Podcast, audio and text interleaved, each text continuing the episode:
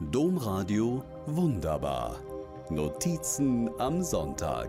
Podcast. Aber wieso? fragt mein Sohn, als ich ihn um eine seiner Borussia-Vereinsmasken bitte. Du bist doch gar kein Fan. Wieso?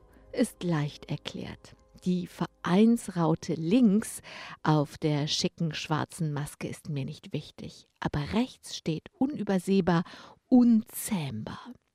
Ob dieser Fußballverein unzähmbar ist, mag ein Blick in die Fußballtabellen klären. Da halte ich mich raus.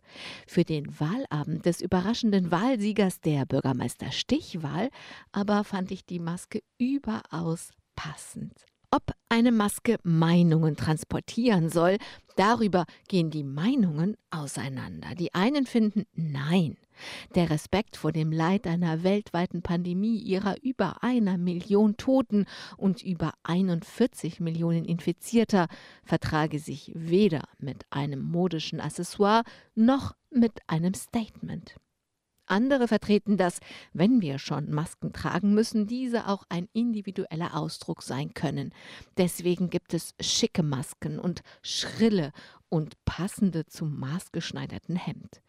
Und Masken mit Meinungen gibt es auch. Ich selbst habe so eine.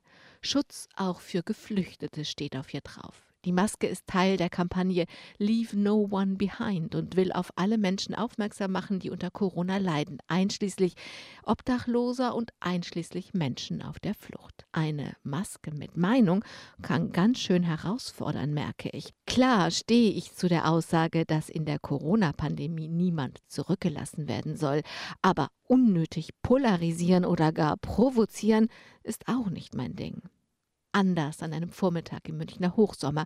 Auf allen U-Bahn-Bildschirmen lief die Meldung, dass Corona in einem Münchner Flüchtlingsheim aufgetreten sei. Ich dachte an die üblichen Bedingungen in Flüchtlingsheimen, die Hochsommerhitze, die vielen Kinder, die Gemeinschaftsräume. Auf den Bildschirmen sah man jetzt auch noch Abriegelungszäune davor. Plötzlich wurde meine Maske ein sichtbares Band der Solidarität, das ich sehr gerne trug.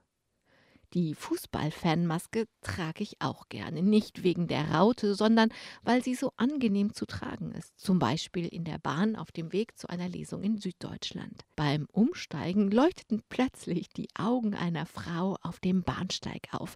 Geradezu verschwörerisch lächelte sie mich an. Eher zaghaft lächelte ich zurück, fühlte mich plötzlich ein bisschen wie eine Verräterin. Als ich von der Begegnung zu Hause erzähle, fühlt der Jüngste sich endlich verstanden.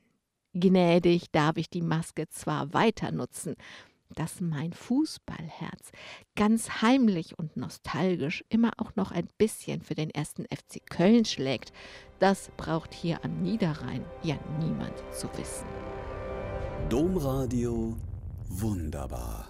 Mehr unter domradio.de slash podcast.